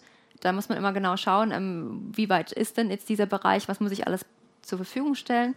Und ähm, da ist es eben ganz wichtig, dass man sich da überlegt, wie kann ich das gewährleisten, auch wenn sie in mehrere Niederlassungen aufgesplittet sind. Da bräuchten sie einen internen Prozess, um eben an diese Daten zu kommen, beziehungsweise um dieses Auskunftsersuchen auch wirklich effizient zu erfüllen. Okay, das heißt, die, die Daten, die ich sag's mal unstrukturiert auf jede Menge Fileservern liegen, dürfte ich dann durchsuchen, damit ich Auskunft erteilen kann. Also ich muss sie ja identifizieren. Ich muss dann jedes Dokument eigentlich aufmachen. Ich muss gucken, kommt ein Peter Müller, Max Meyer, wie auch immer da drin vor. Und dann kann ich sagen, okay, ich habe diese personenbezogenen Daten irgendwo auf meinen Fileservern rumliegen. Und nur dann kann ich eine valide Auskunft erteilen. Sie müssen in der Lage sein, diese Informationen eben dann auch ähm, zusammensuchen, wenn Sie vor organisatorische Maßnahmen einziehen, beziehungsweise wenn Sie sich da eben schon vergegenwärtigen, wo das Ganze liegt, wie Sie das abspeichern, wenn Sie da interne Vorgaben haben, machen Sie es natürlich umso leichter. Also das, ähm, äh, was eigentlich durch die Datenschutzgrundverordnung quasi ähm, auch mit, ähm, mit impliziert ist, ist, dass man sich eben organisatorische Maßnahmen überlegt, um das Ganze sicherer abzuspeichern, um da besser diese Prozesse erfüllen zu können. Und von daher, ja, das Auskunftsrecht ist erstmal voraussetzungslos gewährleistet. Das ist ein starkes Betroffenenrecht, weil eben der Rechtsschutz uns abgeschnitten wird. Wenn ich Sie frage, haben Sie was über mich? Und dann sagen Sie mir, Sie können das nicht sagen, dann kann ich keine Klage einreichen, selbst wenn Sie noch so böse zu mir sind. Also ich, das ist jetzt natürlich alles nur fiktiv, ähm, aber ähm, ich brauche, um vor Gericht ein Verfahren einzuleiten, bräuchte ich einen bestimmten Klageantrag. Das heißt, ich muss genau bezeichnen, worum geht es hier, sonst wird meine Klage abgewiesen. Und wenn sie mich nicht beauskunften, dann hätte ich sonst ein Problem. Und das ist eben, deswegen ist dieses Auskunftsrecht auch so wichtig und auch so zentral für den Schutz der betroffenen Rechte. Okay, danke schön. Dann habe ich noch eine Frage, weil wie gehe ich mit Dokumenten um, die zum Beispiel von Mitarbeitern erstellt werden? Irgendwo habe ich ja dann oben ein Dokument, wurde von Peter Müller erstellt, irgendwo eine Signatur am Ende vielleicht. Und ähm, wenn dieser Kollege dann das Unternehmen verlässt und dann anfragt, was habt ihr für Daten von mir, zählt das dann schon, wenn irgendwo draufsteht, dieses Dokument wurde von Peter Müller erstellt, von Max Meyer geändert? Ähm, muss ich sowas für beauskunften? Weil sein Name steht ja irgendwo im Dokument. Oder ist das dann Firmeneigentum und nicht relevant. Ja, also dieses ähm, Firmeneigentum und nicht relevant, ähm, das ist dann immer die Frage. Also das Auskunftsrecht geht eben so weit, wie nicht der Schutz von Betriebs- und Geschäftsgeheimnissen dem entgegensteht. Ähm, deswegen muss man da ähm, immer die Abwägung treffen. Da gibt es auch sehr viel Rechtsprechung dazu. Das ist auch ein Problem, das nicht neu ist, sondern das schon sehr alt ist. Das haben wir auch zur alten Rechtslage da extrem diskutiert. Ähm, es kommt natürlich immer darauf an. Am besten wäre es natürlich, oder das wäre die beste Lösung, wenn Sie da nicht überall den vollen Namen draufschreiben, sondern wenn Sie da beispielsweise mit, mit einer Signatur oder Kennung arbeiten, dann haben Sie dieses Problem überhaupt nicht, dass das jetzt auf jedem Dokument so vermerkt ist. Das würde ich Ihnen empfehlen.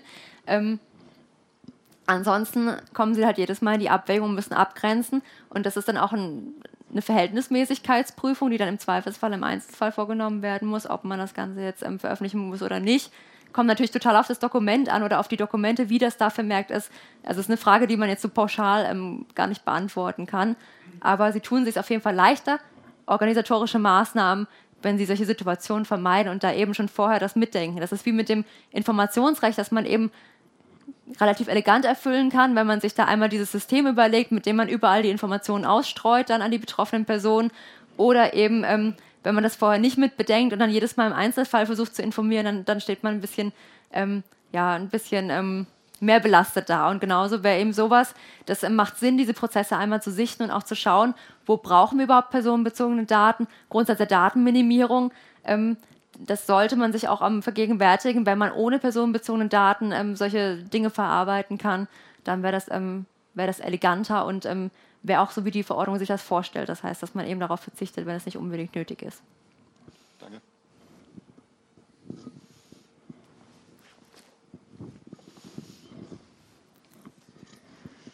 So, ich habe jetzt vielleicht die laienmäßige Frage. Hier steht so schön, wenn Sie Zweifel haben, scheuen Sie nicht davor zurück, Ihre Aufsichtsbehörde um Hilfe zu fragen. Ja. Und Sie hatten es vorhin aber ja auch schon das Problem, die Aufsichtsbehörde, die mir helfen will, ist auch die Aufsichtsbehörde, die mich verfolgt. Ähm, jetzt komme ich so aus diesem Bereich, jetzt, also wo jetzt zum Beispiel ein kleiner Verein oder so betroffen ist, mhm. wo man sich bemüht hat, Dinge richtig zu machen, aber sicher auch noch weiß, da sind noch viele Baustellen offen.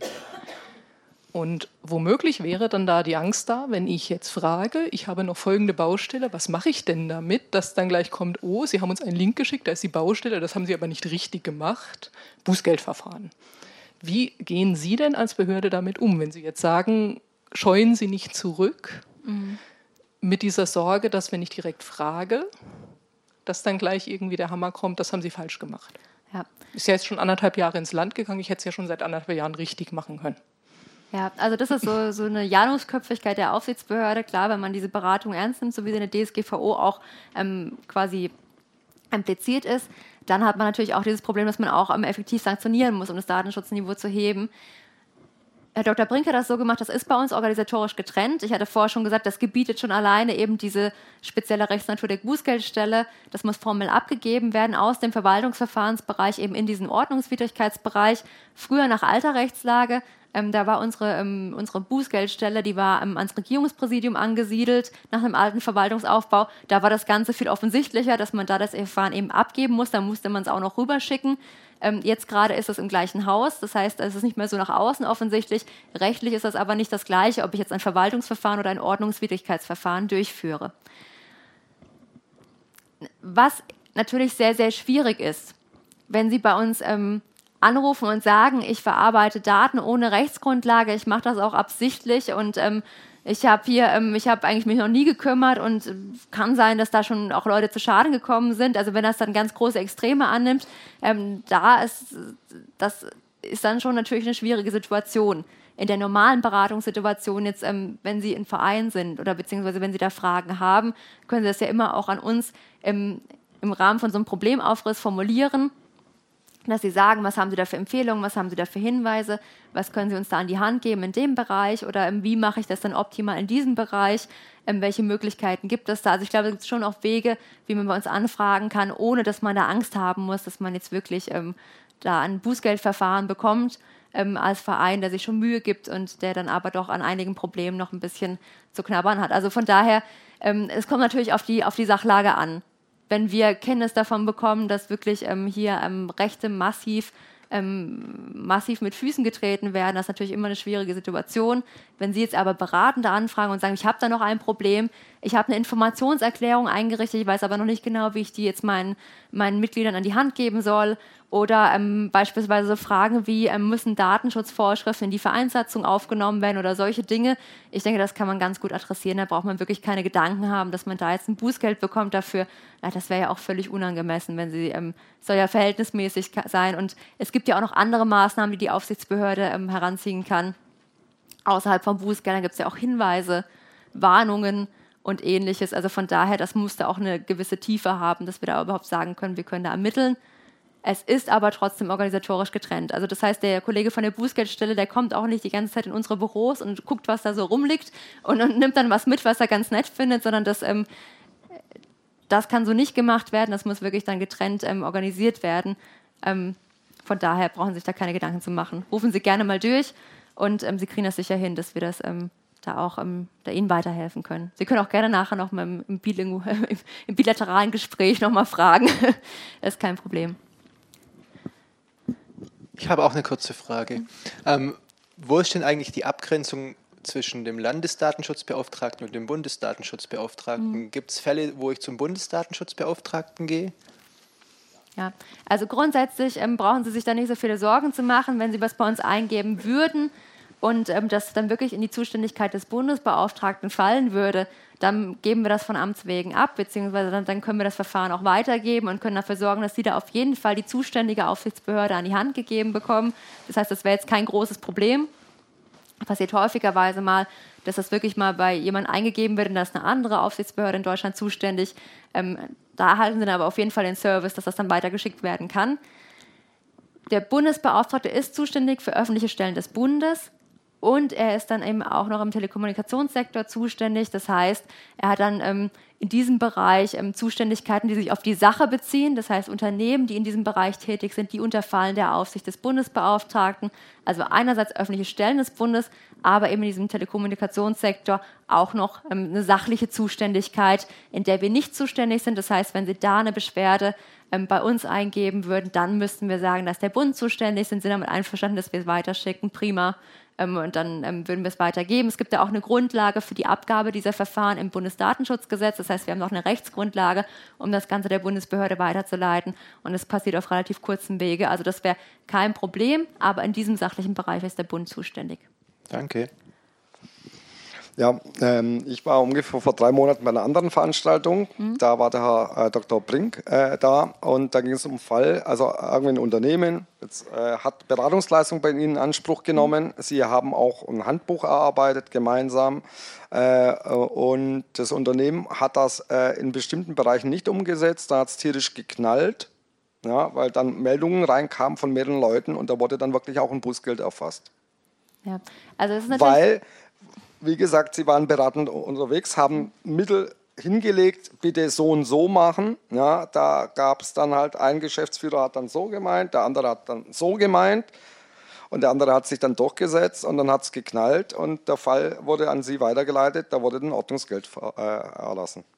Ja, also es ist natürlich so, dass ähm, nur weil man einmal bei uns beratend angefragt hat, man nicht davon frei ist, dass die Behörde irgendwann mal ein Verfahren einleitet. Sonst ähm, würden jetzt alle ähm, Unternehmen in Baden-Württemberg einfach mal kurz einen Brief zu uns schicken und dann sind sie alle sozusagen safe. Also das geht nicht. Ähm, deswegen natürlich, wenn es dann Rechtsverstöße gibt, auch nach der Beratung, dann kann natürlich ein Verfahren eingeleitet werden. Ähm, schon erst recht, wenn das halt auch der Brink gesagt, im Verwaltungshierarchie, der Chef hat dann natürlich recht. Bitte? Und so soll das gemacht werden. das Unternehmen ja, oder die Behörde, ist vollkommen egal, hat daran nicht gehalten, hat es dann anders umgesetzt. Auf diese andere Umsetzung haben Sie auch hingewiesen, wenn Sie es so machen, ist da ein Risiko mhm. dabei. Und dieser Fall wurde dann von mehreren äh, Meldern gemeldet und daraufhin haben Sie nicht auch das Geld erlassen. Ja, also es kann natürlich immer sein, ähm, das kann auch sein, wenn zum Beispiel man fiktiver Datenschutzverstoß, der bei einer Behörde anhängig gemacht wird und die Behörde im ersten Moment auch nur sagt, wir beraten hier, wir warnen hier, wir weisen darauf hin, das finden wir nicht gut. Ähm, äh, wenn da mehrmals ähm, darauf hingewiesen wird und man es dann halt eben anders macht, dann bewirbt man sich auch ein bisschen um Bußgeld. Ähm, also das ist dann halt auch, ähm, auch schwierig, wenn, wenn wir da schon sowieso schon darauf hingewiesen haben, wenn das sowieso schon besprochen wurde, wenn das wirklich dann mehrfach passiert ist. Ähm, das ist dann halt auch verhältnismäßig, dann irgendwann mal da tätig zu werden. Ähm, wohingegen es eben, wie wir vorher gesagt haben, beim, beim kleinen Verein, der jetzt gerade sagt, ja, ich habe hier noch eine Frage, ähm, wäre es dann eine ganz andere Hausnummer. Also das muss man eben auch sehen. Aber klar, wenn man das dann total ignoriert, das ist dann ja aber auch keine erfolgreiche Beratung, die da durchgeführt wurde anscheinend, ähm, so wie Sie es formulieren.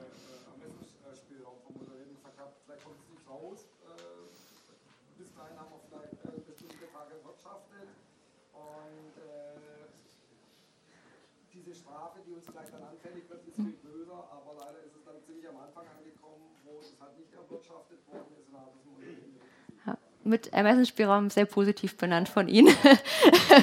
Hätte ich jetzt vielleicht ein anderes Wort für gewählt, aber ja. genau.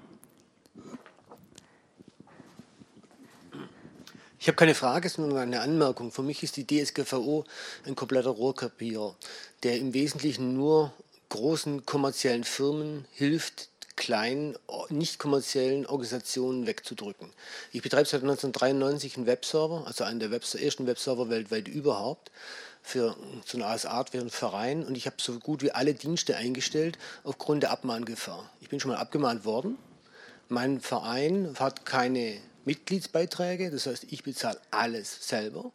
Und Abmahngebühren waren 1500 Euro, kamen noch die Anwaltsgebühren hinzu und daraufhin habe ich alle, fast alle Dienste eingestellt, weil sowas mache ich nicht nochmal. Und andersrum war ich selber betroffen. Ich war einer von denen auf ihrer Liste, die eine Beschwerde eingereicht haben. Resultat null. Ich wurde von der Südwestpresse Ulm auf ihren Newsletter gesetzt. Ich hätte noch nicht niemals eingetragen. Ich habe mehrere Anfragen hingestellt, warum ich da drauf bin. Ich will raus. Ich habe aufgrund von der DSGVO nachgefragt, woher sie meine Daten haben. Ich habe nie eine Antwort erhalten. Ich habe sie elektronisch eingestellt, ich habe sie schriftlich eingestellt, ich habe nie eine Antwort erhalten. Ich habe mich bei ihrer Behörde darüber beschwert. Resultat, wir haben dafür keine Zeit. Für den Bürger ist es eine Nullnummer. Das hilft nur großen kommerziellen Firmen.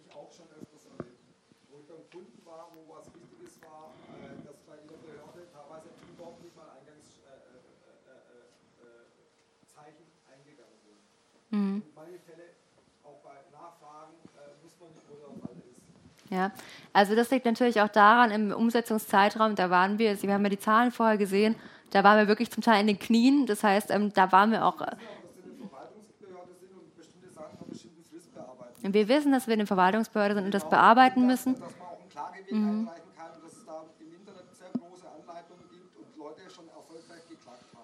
Das ist ähm, auf jeden Fall das gute Recht von jedem, den Rechtsweg einzugehen, wenn er ähm, Probleme hat. Wir sind auch eine Behörde, die der rechtsstaatlichen Kontrolle unterworfen ist. Ähm, das, ist das ist ihr gutes Recht. Ähm, ich kann jetzt zu konkreten Verfahren nichts sagen. Ich kann jetzt auch nicht nachprüfen, was damit ist.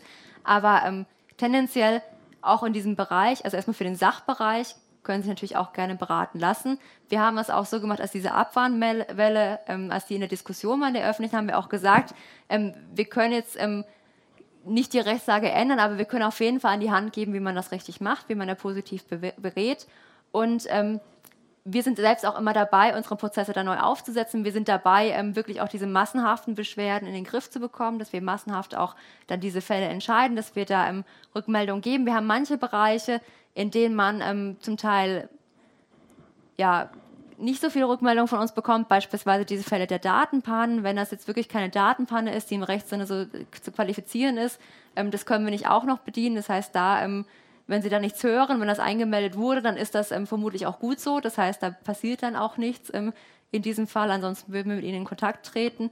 Und ähm, in dem Umsetzungszeitraum war das wirklich so, da hatten wir zum Teil ähm, so viele Eingänge, da war auch bei uns in der Beratungsstelle oder in diesem Beratungsbereich, in dem wir tätig sind, war es auch wirklich so, dass das Telefon, man es aufgehoben und dann, ähm, sobald man es wieder runter, es hat immer wieder geklingelt, die ganze Zeit, den ganzen Tag lang. Also da waren wir wirklich auch so ähm, überlaufen, dass es da auch sehr, sehr schwierig war. Das ist klar. Es ist auch trotzdem so, dass man natürlich ähm, jede Behörde überprüfen kann. Dazu stehen wir auch ähm, und da sind wir auch ähm, ganz klar ähm, mit, ähm, mit, mit allen Verpflichtungen und mit allen ähm, Pflichten, die uns da treffen, mit dabei. Es ist natürlich wirklich bitter, auch wenn, wenn sowas passieren sollte. Ähm, wie gesagt, so konkret kann ich dazu keine Stellung nehmen, aber ähm, ich kann Sie auf jeden Fall dazu ermuntern, dass Sie nachher auf mich zukommen, beziehungsweise auch sich an unsere Behörde wenden, nochmal über den Postweg. Ich kann Ihnen auch gerne meine Kontaktdaten geben und ähm, wenn da was ist, dann finden wir das auch auf jeden Fall. Also da kann Ihnen auf jeden Fall geholfen werden. Okay, dann würde ich jetzt noch eine Frage zulassen und dann würde ich es für heute gut sein lassen. Wir können ja, oder ihr dürft ja alle dann noch ähm, im 1 zu 1 die Sache besprechen. Ich war nur eine Anmerkung auch. Ähm, also ich, ich, bin ja beides. Ich bin der Bürger und äh, Datenschutzbeauftragter. Ich finde die DSGVO super. Ich habe zwar eine Menge Arbeit als, als Datenschutzbeauftragter, aber ähm, als Bürger sehe ich halt den Vorteil mit meinen ganzen Rechten, die ich habe. Und gegenüber meinem Chef kann ich immer sagen, wenn wir es nicht machen, kostet uns Millionen. Datenschutz ist jetzt ganz wichtig, ist teuer, ist kritisch. Dann ich kann mich jetzt durchsetzen im Unternehmen. Das konnte ich vorher nicht. Und dann wollte ich mich auch bedanken bei Ihrer Behörde. Ich habe nämlich auch mal angefragt per Telefon. Man kann es auch anonym machen. Das ist immer, immer gut. Man muss ja nicht gleich eine Mail schicken. Ähm, hatte dann gefragt, ob ich mal, ob ich eine Mail schicken kann und dann gefragt, wie viele Tage brauchen Sie für die Bearbeitung? Und dann kam die Aussage, ja, Tage, nicht Wochen. Ähm, und dann kam sofort hinterher, aber ich gebe mir mal die Durchwahl. Sie können direkt anrufen, 14 Uhr ist der Kollege wieder, wieder am Platz. Habe ich angerufen, fünf Minuten telefoniert, Auskunft bekommen, war super. Also mhm. einfacher es nicht. Für mich wenig Arbeit, für Sie wenig Arbeit, also besser als eine lange E-Mail zu, be zu beantworten. Ja, also das, das ist natürlich auch so.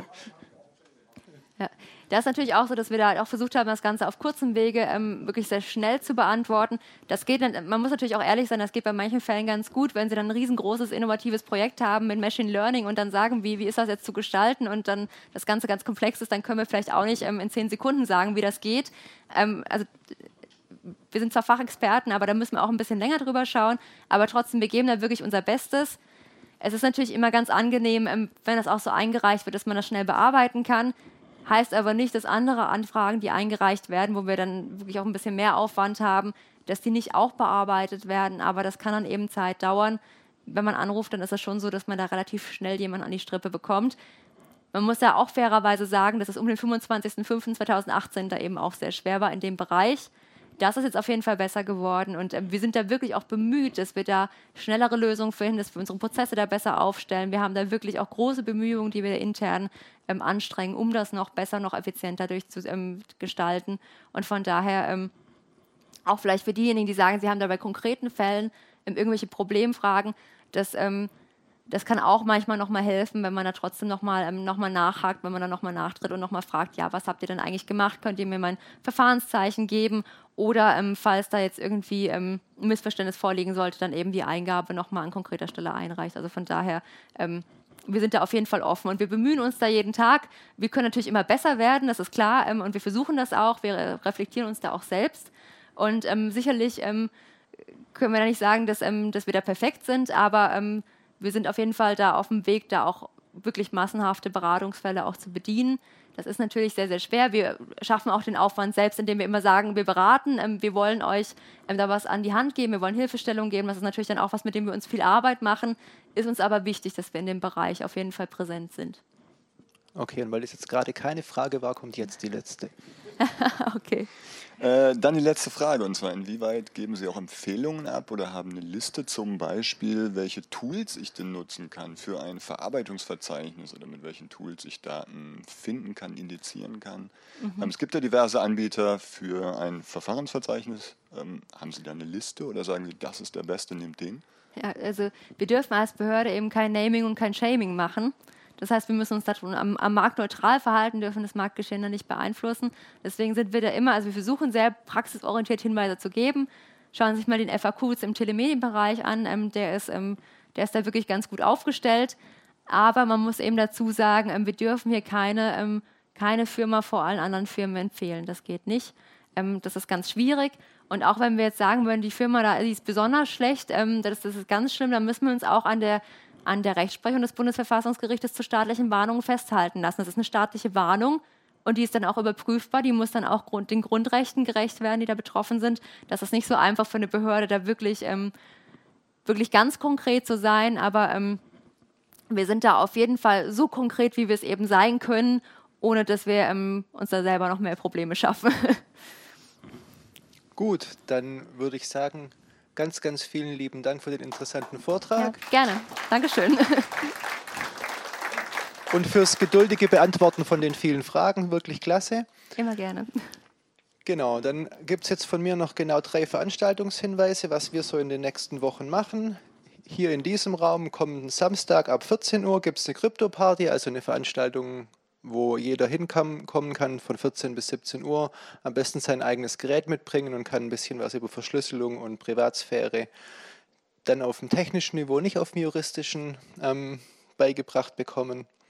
Nächste Woche am Donnerstag, 19.30 Uhr drüben im kleinen Showroom, ähm, gibt es die Reihe Meine Daten von und mit mir in dem Fall. Ich erzähle was über Polizeidatenbanken, wie man in so eine Datenbank kommt, wie man weiß, dass man da drin ist und wie man mit ein bisschen Glück auch wieder rauskommen kann.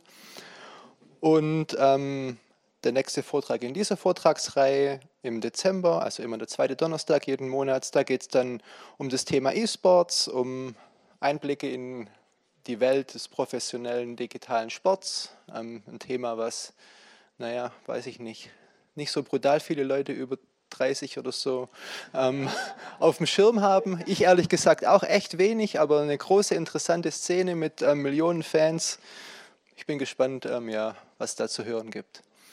Dann sage ich gleich Tschüss. Ich sage vorher noch, dass es da zwischen den Türen die Möglichkeit gibt, ähm, den Abend zu bewerten auf einer Skala von 0 bis 10 durch den Einwurf von Euros. Und ähm, ja, bedanke mich freue mich, dass ihr alle da wart und wünsche euch einen schönen Heimweg. Bis zum nächsten Mal.